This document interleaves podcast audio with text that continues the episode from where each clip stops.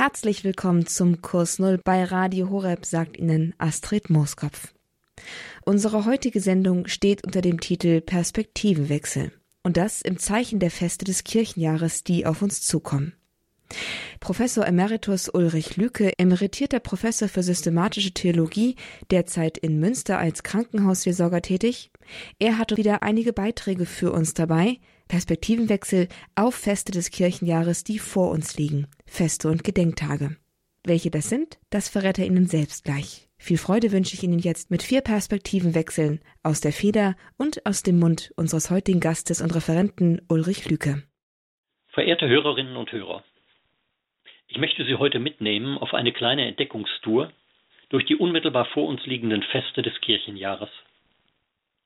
Dazu gehören der Gedenktag des in unseren Breiten weitgehend unbekannten Lorenzo Ruiz und die uns so arg aufgeklärten Zeitgenossen manchmal eher ratlos stimmenden Feste der Erzengel und Schutzengel und das eher populäre Fest des heiligen Franziskus. Es wäre schön, wenn diese Entdeckungstour auch ein Weg der Nachdenklichkeit sein oder werden könnte. Lorenzo Ruiz Kopfüber. Am 29. September 1637 stirbt im japanischen Nagasaki am Ende eines leidvollen Lebens und auf bestialische Weise hingerichtet ein junger philippinischer Familienvater. Sein Name ist Lorenzo Ruiz. Zwischen 1600 und 1610 wird er in Manila, der Hauptstadt der Philippinen, geboren. Seine Mutter ist eine katholische Philippiner, sein Vater ein Chinese, der aber als Erwachsener bei den Dominikanern die Taufe empfängt und seinen Glauben mit großer Ernsthaftigkeit lebt. So lernt Lorenzo Ruiz Chinesisch und Tagalog, die Sprache der Eingeborenen, und wächst als Christ auf. Das Glück der Familie währt nicht lange, denn bei Kämpfen zwischen chinesischen Soldaten und spanischen Kolonialtruppen kommt der Vater und kommen zwei Geschwister von Lorenzo Ruiz zu Tode. Die Dominikaner in Manila nehmen daraufhin Lorenzo und seine Mutter bei sich auf. Kurze Zeit später stirbt auch noch die Mutter von Lorenzo und er ist nun vollweise. Er bleibt allein bei den Dominikanern und arbeitet als Ministrant und als Küster mit. Er ist ein frommer und strebsamer junger Mann und so schließt er sich der Bruderschaft vom heiligen Rosenkranz, einer Art drittem Orden der Dominikaner an, und erwirbt den Titel eines Escribano, eines Schreibers oder Kalligraphen, vielleicht eine Art Verwaltungsangestellter im Dominikanerkonvent Binondo.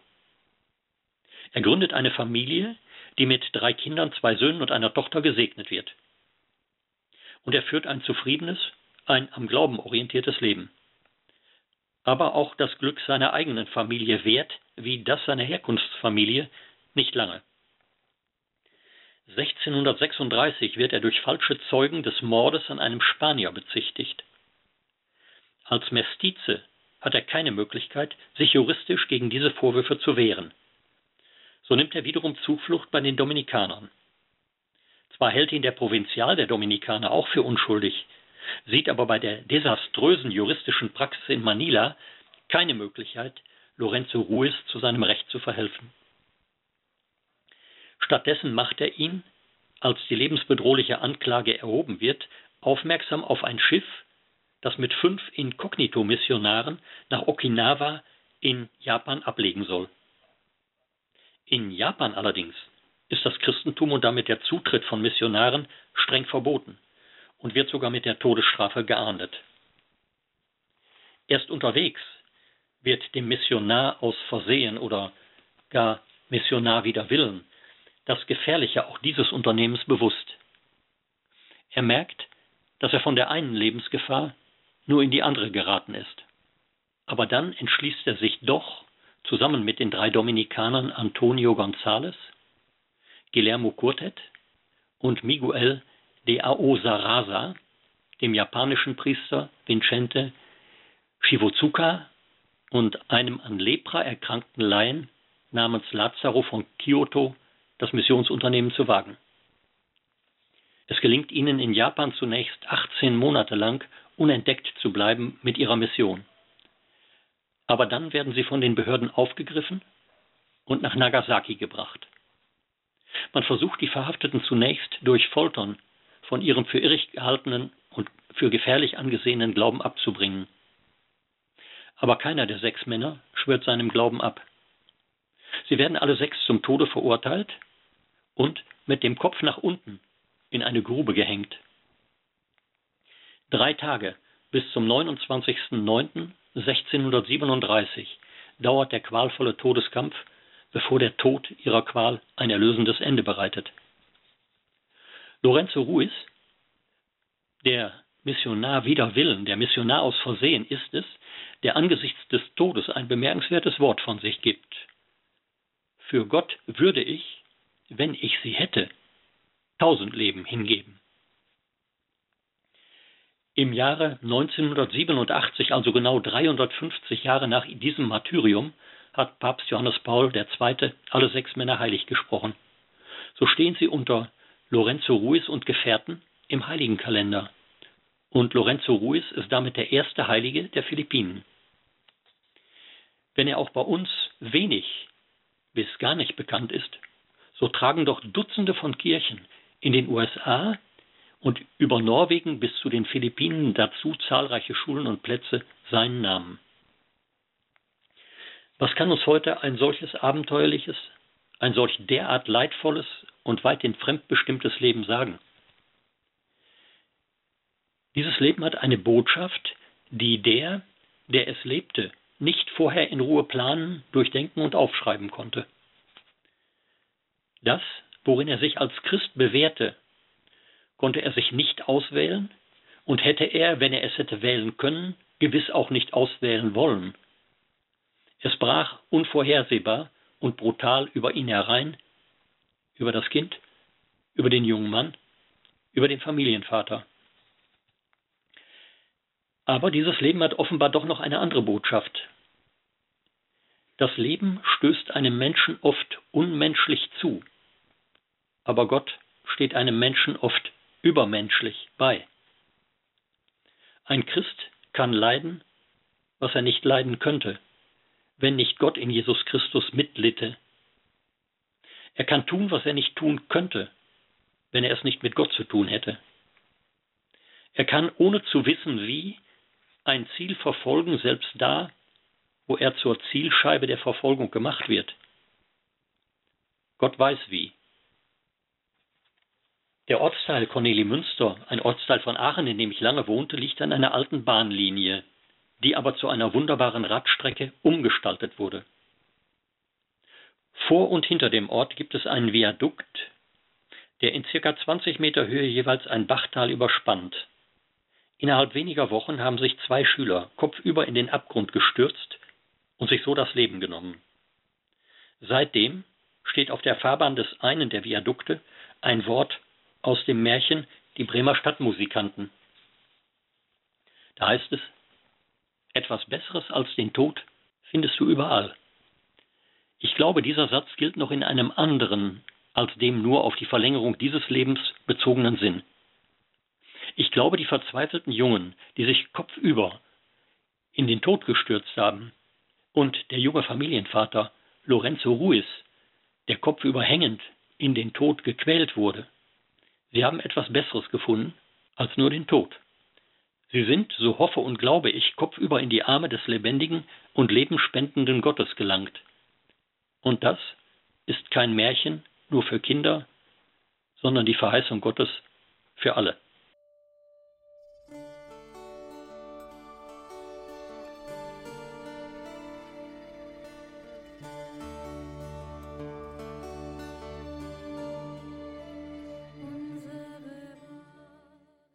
Sie haben eingeschaltet bei Radio Horeb zum Kurs Null, bei dem es um die Grundlagen des Christseins geht.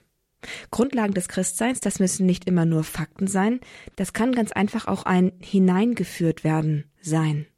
Ein hineingeführt werden von jemandem, der als Priester, Seelsorger, Theologieprofessor und Autor verschiedener geistlicher und wissenschaftlicher Bücher sich mit dem Thema Glauben und Glaubensvermittlung auseinandergesetzt hat. Es ist Professor Ulrich Lücke, emeritierter Professor für systematische Theologie, jetzt Krankenhausseelsorge in Münster. In vier Beiträgen, also Perspektivenwechseln, so heißt diese Sendung, führt uns Professor Lücke an vier Feste des Kirchenjahres heran, an vier Gedenktage, die jetzt vor uns liegen. Den ersten haben wir bereits gehört. Der erste drehte sich um einen weitgehend unbekannten Heiligen. Es ist der heilige Lorenzo Ruiz, ein philippinischer Heiliger, der in Japan für sein missionarisches Wirken den Märtyrertod erlitt. Ein weiteres Fest, das vor uns liegt, das ist das Engelfest. Am 29. September begeht die Kirche das Erzengelfest. Und außerdem ist der September auch allgemein der Engelmonat in der Kirche. Die nächsten beiden Perspektivenwechsel drehen sich also genau um das Thema, um Engel. Dich schickt der Himmel. Bevor sich im Zugehen auf den Advent die Engeldichte mehr und mehr erhöht, derart, dass man vor Weihnachten an die Einrichtung einer Flugverbotszone denken möchte, feiert die Kirche gleich zwei Engelfeste. Am 29. September das Fest der Erzengel und am 2. Oktober das Fest der Schutzengel. Sollte man nicht als aufgeklärter Mensch diesen Quatsch hinter sich lassen? Kann man nicht auf diese merkantil verzweckten vorweihnachtlichen Rührseligkeitsverstärker verzichten? Das dürfte ein schwer zu bewerkstelligendes Großreinemachen werden, denn Engel finden sich in fast allen Religionen. Inzwischen haben wir auch jenseits der Religionen Engel ohne Zahl gelbe Engel vom ADRC und blaue Engel als Umweltverträglichkeitszertifikat. Beides schon mehrfach gefallene Engel. Wir haben Rauschegoldengel am Weihnachtsbaum, Erzgebirgsengel auf der Weihnachtspyramide, Friedensengel oder Racheengel in Ehe- und Staatskrisen, Engel in der Versicherungs- und in der Autowerbung und die Engelmacher in einer gut verdienenden Abtreibungsindustrie. Selbst die sich aufgeklärt dünkende, dem Atheismus sehr nahestehende DDR-Diktatur hat die Engel nicht loswerden können. Sie überlebten desakralisiert als Jahresendflügelpüppchen. Und sie überlebten sogar die DDR. Aber wie soll man sie sich vorstellen, die Engel? Manchmal werden sie als menschenähnliche, manchmal als tierähnliche, gelegentlich auch als mischgestaltige Geistwesen vorgestellt. Manche Religionswissenschaftler halten sie für Relikte eines nicht wirklich überwundenen Polytheismus, für eine Art himmlischen Hofstaat. In den monotheistischen Religionen, also bei Juden, Christen und Moslems, sind die Engel Boten Gottes. Das Wort Engel kommt übrigens vom lateinischen Angelus, oder vom griechischen Angelos und heißt übersetzt Bote. Dieser Bote oder Engel öffnet die Sphäre der Verborgenheit Gottes. Er öffnet sie auf die Menschen hin und lässt Gott erfahrbar und wirksam werden in der Sphäre der Welt des Menschen. Er ermöglicht Kommunikation zwischen Gott und Mensch. Aber zum Kernbestand christlicher Lehre gehören die Engel nicht. Wenn Engel als Geistwesen verstanden werden, dann sollte man ihre Existenz nicht vorschnell ausschließen. Ich glaube durchaus, dass es nichtmenschliche Geistwesen geben kann. Denn ich kann mir nicht vorstellen, dass das, was wir Menschen uns so politisch oder apolitisch, sozial oder asozial, religiös oder areligiös und wissenschaftlich oder unwissenschaftlich leisten, dass das die unüberbietbare Spitzenleistung von Geist sein soll. Es wird wohl jenseits unseres engen Geisteshorizonts noch unerforschte, unerfasste, unerahnte Dimensionen des Geistigen geben. In unseren religiös-kulturellen Breiten hat man Engel zumeist als beflügelte Menschenwesen dargestellt. Das hing wohl damit zusammen, dass man sich einerseits ein kommunikationsfähiges geistiges Wesen dachte, also einen Menschen, damit Gottes Wort menschlich beim Menschen ankommt. Aber andererseits benötigte diese Vorstellung auch ein Wesen, das die Höhen des Himmels mit den Tiefen der Erde verbinden konnte, das also, so wie die Alten es dachten, flugfähig sein musste. Und daraus resultierte als bildhafte Vorstellung ein beflügeltes Menschenwesen, das Gott beim Menschen zur Sprache bringt und den Menschen zu Gott hinbringt. Theologen, die zu viel wussten, haben, gestützt auch auf die keineswegs systematischen Aussagen über Engel in der Bibel, dreimal drei Engelordnungen und eine arbeitsteilige Weltzuständigkeit konstruiert. Romantisch fromme Geister haben des Nachts 14 Englein um mich stehen lassen und musikalische, wie Engelbert Humperdinck, haben das auf wunderbare Weise vertont. Theologisch ergiebig ist das allerdings nicht. Wohltuend sparsam mit ihren theologischen Aussagen sind die wenigen Lieder, die das katholische Gesangbuch Gotteslob den Engeln widmet. Du sendest sie als Boten aus. Dein Wort geht in die Welt hinaus. Groß ist in ihnen deine Kraft. Dein Arm sind sie, der Wunderschaft. Lass deine Engel um uns sein.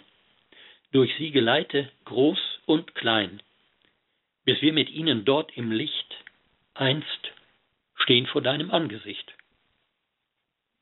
Der Engel, so könnte man vielleicht sagen, ist die bildhaft personifizierte Präsenz des Willens und Handelns Gottes in der Welt. Und das muss nicht zwingend ein Himmelsgeflügel sein. Erzengel, Schutzengel oder Engel ohne nähere Funktionsbezeichnungen, also Boten Gottes, das können Menschen wie Sie und ich sein. Ja, das sollten sogar auch Menschen wie Sie und ich sein. Auch durch uns kann Gottes menschliche Botschaft kann Gottes menschliches Geleit beim Menschen, der ihn braucht, ankommen. Wozu aber braucht man dann verschiedene Engelrassen? Sie repräsentieren bildhaft die je unterschiedliche Präsenz Gottes in der Welt und in meinem Leben. Das Bild vom Erzengel kann uns daran erinnern, dass nicht mein, sondern Gottes Wille, nicht meine, sondern Gottes Macht, dass eben Gottes Heilswille und Gottes Heilsmacht maßgeblich sind für das Gelingen von Welt-, Menschheits- und Individualgeschichte. Das Bild vom persönlichen Schutzengel kann uns daran erinnern, dass eine geistvolle, ganz spezifische Heilsgemeinschaft zwischen dem Menschen und seinem Schutzengel denkbar ist, dass jeder von uns ganz individuell von Gott geliebt, geschützt und geleitet wird. Wir brauchen heute Engel, auch ohne Federn, aber mit einer menschlich fühlenden Haut. Engel ohne Flügel, aber mit hilfsbereiten Händen. Engel ohne Flammenschwert, aber mit einer glühenden Friedensliebe. Wir brauchen in unserer Zeit mehr denn je Boten Gottes, geistvolle Friedens- und Schutzengel im Dienste Gottes auf Erden. Seien Sie einer davon, denn dich, auch dich, schickt der Himmel.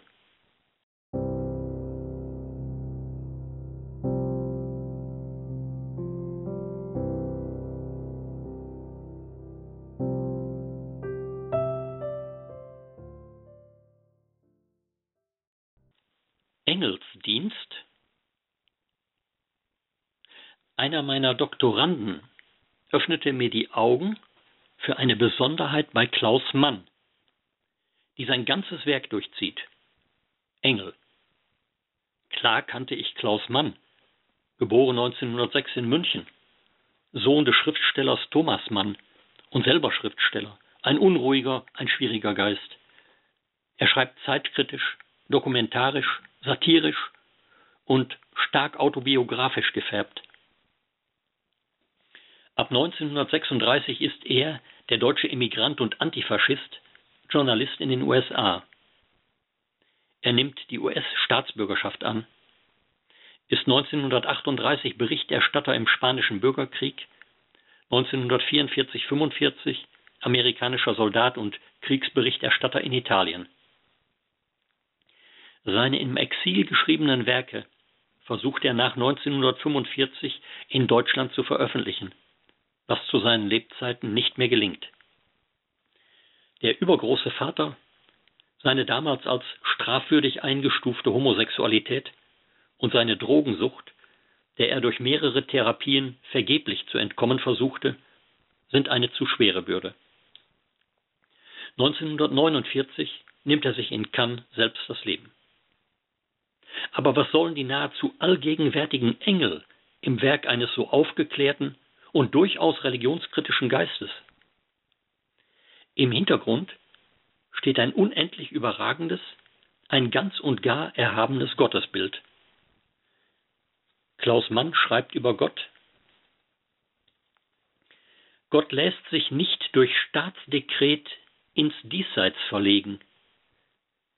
Kein noch so heroischer Fünfjahresplan könnte uns die Sehnsucht ersetzen, mit der wir sein Rätsel umkreisen.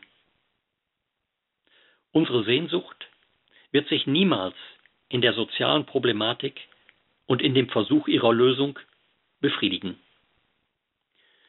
Gott ist für ihn das Objekt einer Sehnsucht, die unendlich und im Diesseits unerfüllbar ist. Im Rückblick auf eine Lebenszeit, in der er glaubte, mit Gott fertig zu sein, ja ihn endgültig erledigt zu haben, schreibt er später, was mir damals entging, war die paradoxe Tatsache, dass solch kindische Großsprecherei doch irgendwie die Existenz Gottes voraussetzt und anerkennt. Ihn verfluchen heißt schon, sich zu ihm bekennen. Und doch, wie oberflächlich und trivial, sind selbst die leidenschaftlichsten, aufrichtigsten Zweifel verglichen mit der ungeheuren Tatsache von Gottes offenbarer, unerklärlicher Realität. Wie kläglich ist das Aufbegehren eines winzigen Sünders angesichts seiner schweigenden Größe. Er ist geduldig, er wartet und lauscht, unbeweglich, unerschütterlich. Schweigend duldet er die heuchlerischen Gebete und die infantilen Lästerungen, die von unserem Planeten zu ihm aufsteigen. Er fordert die Wahrheit, die Essenz, das Herz und Mark unseres Seins. Mit nichts Geringerem wird er sich zufrieden geben. Wo Gott so über alles groß und unendlich erhaben ist, da braucht es einen Boten, der Gottes unbegreiflichen Willen ins menschlich Verstehbare transferiert und der umgekehrt die menschlichen Erdennöte wie Petitionen zum Himmel trägt. Und so tauchen in sieben Romanen, in 40 Erzählungen und Novellen, in sechs Dramen immer wieder die Engel auf, mal verfremdet, mal in Menschengestalt, mal ironisiert. Dabei ist der Engel ein Zwischenwesen, ein Grenzgänger, die literarisch personifizierte Sehnsucht nach Transzendenz, das Medium der Begegnung des Menschen mit Gott und Gottes mit dem Menschen, Gottes Schutzgeist für den Menschen, Gottes Wegweiser für den durchs Leben irrenden Menschen, der Begleiter sogar noch durch den Tod. Ich zweifle nicht, dass es in diesem Kosmos auch andere geistvolle Wesen geben kann, Wesen wie wir, die wir Engel nennen und die doch nicht von menschlicher Natur sind. Aber es könnten ja auch Menschen selbst Engel sein, also Boten Gottes sein, wenn Menschen für andere Menschen die Sehnsucht nach Transzendenz wecken, Gottes Begegnungen ermöglichen, anderen Menschen Schutz bieten, anderen Menschen ein Wegweiser, oder auch ein Weggeleit sind. Eines kommt mir bei der so emphatisch gepriesenen Größe Gottes im Werk von Mann aber zu kurz, dass nämlich unser christlicher Gott ganz unvermittelt selbst Mensch geworden ist, um dem Menschen auf jede menschenmögliche Weise nahe zu sein.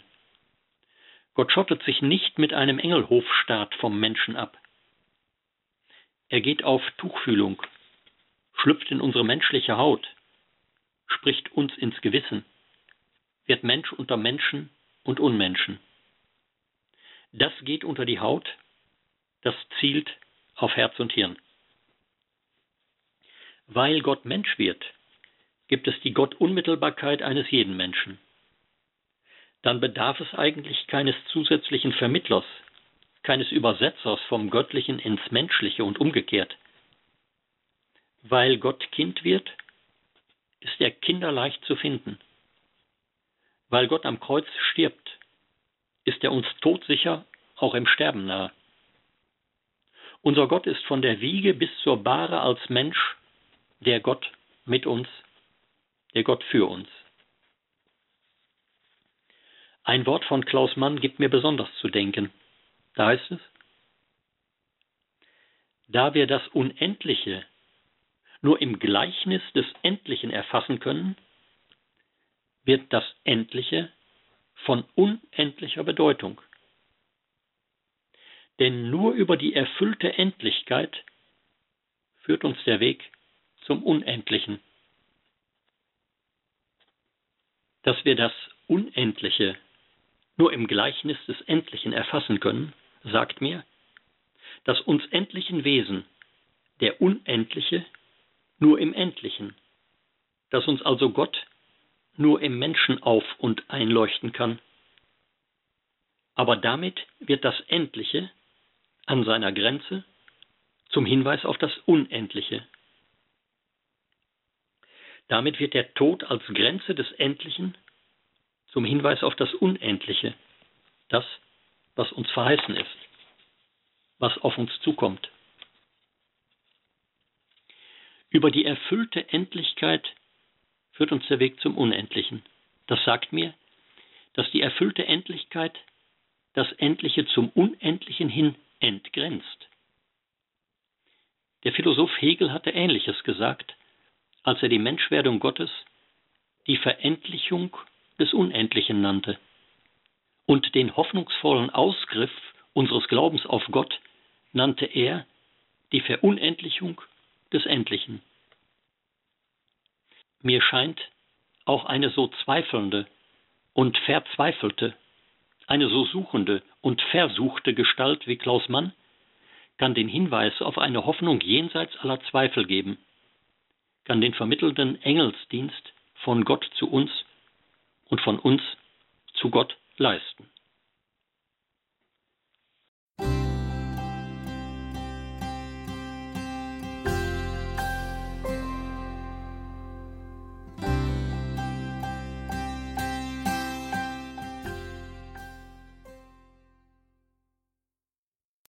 Kurs Null bei Radio Horeb mit einem Perspektivenwechsel, genau gesagt mit vier Perspektivenwechseln und Ulrich Lüke, emeritiertem Professor für systematische Theologie, Priester und Autor verschiedener wissenschaftlicher und geistlicher Bücher. In unserer heutigen Sendung bringt er uns vier Beiträge zu Gehör. Drei davon haben wir schon gehört. Den ersten über den Heiligen des 28. Oktobers, Lorenzo Ruiz, den zweiten und den dritten über die Engel anlässlich des Engelmonats, der ja der September in der Kirche ist. Und jetzt schließen wir mit dem vierten und letzten Beitrag für heute mit einem Beitrag über Franz von Assisi. Sein Gedenktag und sein Fest feiert die Kirche am 4. Oktober. Franziskus. Franco viel. Es gibt Heilige, die sich durch heroischen Bekennermut vor Fürstenthronen oder durch ein brutales Martyrium oder durch stupende Gelehrsamkeit aus der Masse der Durchschnittschristen herausheben. Der Heilige, dessen Fest die Kirche am 4. Oktober feiert, hat all das nicht vorzuweisen. Er fasziniert allein durch sein außerordentlich lebendiges und menschliches Wesen. 1181 oder 82 wird dem reichen Tuchhändler Pietro Bernardone in Assisi durch seine Frau Pica ein Sohn geboren, der auf den Namen Giovanni getauft, später aber allgemein Francesco, Französchen genannt wird. Die Päpste und die Stauferkaiser kämpfen um die Vorherrschaft in seiner Heimatstadt, die zu Lebzeiten des Franziskus mindestens viermal ihre Herrschaft wechseln muss. Überdies bekämpfen sich in der Stadt das aufstrebende Bürgertum und der Adel. Franz kämpft als junger Mann ehrenvoll auf Seiten der unterlegenen Partei mit, was ihm 1202, 1203 mehr als ein Jahr Kerkerhaft in Perugia einbringt. 1205 zieht er mit dem Papst gegen die Staufer. beendet aber plötzlich seine militärischen Ambitionen und begibt sich 1206 auf eine Pilgerfahrt nach Rom. Hier tauscht der elegante Sohn aus reichem Hause seine edle Kleidung mit einem Bettler und macht in dessen Lumpenaufzug erstmals die Erfahrung des Ausgestoßenseins. Er behält zum Spott in seiner Heimatstadt und trotz des erbitterten Widerstands seines Vaters diesen Habitus bei. Der Vater sperrt ihn ein, die Mutter lässt ihn wieder frei. Der Herr selbst hat mich unter die Bettler und Aussätzigen geführt, und ich habe ihnen Barmherzigkeit erwiesen. Und da ich fortging von ihnen, wurde mir das, was mir bitter vorkam, in Süßigkeit der Seele und des Leibes verwandelt. So sagt Franziskus selber. Seine bisherigen Maßstäbe sind damit außer Kraft gesetzt. Er beginnt, das baufällige Kirchlein San Damiano südlich von Assisi mit erbetteltem Material zu restaurieren. Als sein Vater gegen ihn gewalttätig wird, verlässt er das Elternhaus und lebt in dem Kirchlein. In einem vom eigenen Vater gegen ihn angestrengten Prozess erklärt er, ein Diener Gottes zu sein, für den die weltliche Gerichtsbarkeit nicht zuständig sei. So kommt es 1206, 1207 zu einem Prozess vor Bischof Guido II. von Assisi, in dessen Verlauf Franz sich nackt auszieht, seine Kleidung vor dem Vater ablegt und sich vom Bischof einen Mantel umlegen lässt. Zeichen seiner radikalen Abkehr von der bürgerlichen und seiner ebenso radikalen Hinkehr zur geistlichen Welt. Nach der Restaurierung von San Damiano wendet er sich der Kirche Portiuncula zu, die später zum Zentrum seines Ordens wird. Hier hört er erstmals bewusst die Geschichte von der Aussendung der Jünger im Evangelium und macht es ihnen nach. Ohne Vorratstasche, ohne Schuhe, ohne Geld zieht er umher und predigt in der Umgebung von Assisi. Hier schließen sich ihm Gefährten aus dem Stadtadel von Assisi an. Hier lebt er die schrankenlose Armut und Friedfertigkeit, die zu Kennzeichen seiner Brüdergemeinschaft werden sollten. Vom Bürgertum, Adel und Klerus werden sie beargwöhnt. Die erste Regel, Vita genannt, für seine Gemeinschaft ist wenig mehr als die Aneinanderreihung von Schriftworten zur Nachfolge. Zusammen mit zehn Gefährten legt er sie dem mächtigen Papst Innozenz III. vor, und der approbiert sie mündlich und nur bis auf weiteres. Ab 1211 tragen sie den Namen Fratres Minores, Minderbrüder, und leben in Portiuncula. Da die Gemeinschaft außerordentlich rasch wächst, sendet sie ab 1217 jedes Jahr auf dem Pfingstkapitel Missionare aus, nach Syrien, nach Frankreich und 1219 gleich 60 Brüder nach Deutschland. Sie sind es, die auch die heilige Elisabeth von Thüringen inspirieren. In einer Nacht- und Nebelaktion stößt 1212 die 16-jährige Clara von Assisi zu den Minderbrüdern und zieht ihre Schwestern, ihre Mutter und andere Frauen von Assisi mit. Sie gründen, ebenfalls bettelarm, ein erstes Kloster um San Damiano, die Keimzelle des kontemplativen Ordens der Klarissen. Als die Brüdergemeinschaft nach wenigen Jahren mit ca. 5000 Mitgliedern in vielen Ländern wirkt, lässt sich Leitung nicht mehr durch das Charisma des Gründers organisieren und Franziskus kommt deutlich an seine Grenzen. Während er in den Orient aufbricht, organisiert sich der Orden auf dem Kapitel 1220 neu. Man führt Obere als Leitungsgremien ein. Eine Regelung, die Franziskus, der auf der absoluten Gleichheit aller Brüder besteht, entschieden abgelehnt hätte. Er legt, obwohl schwer augenleidend, 1222, 1223 in der Einsiedelei Fonte Colombo bei Rieti noch einmal Hand an die Regel an. Die Einführung der Ämter Generalminister und Provinzialminister und die Verschärfung des Ordensgehorsams lässt sich nicht mehr verhindern, weil auch der römische Kardinal Ugolino seine Hand mit im Spiel hat. Auch die radikale Forderung nach totaler Besitzlosigkeit lässt sich nicht mehr durchhalten, wie es Franziskus gewollt hätte. Als die Regel Ende 1223 von Papst Honorius gebilligt wird, ist Franz schon fast entmachtet. Und doch lebt der Orden bis heute aus einer Kraft und Faszination, der sich weder der Papst noch der Sultan entziehen kann. Weihnachten 1223 baut Franz im Wald von Greccio die erste uns bekannte Weihnachtskrippe. 1224 empfängt er die Wundmale Jesu und verfasst bei San Damiano, fast völlig erblindet und sehr von Mäusen geplagt, seinen Sonnengesang, das wichtigste Zeugnis seiner Frömmigkeit. Es reicht vom Gelobt seist du mein Herr für unsere Schwester Sonne bis hin zum Gelobt seist du mein Herr für unseren Bruder Tod.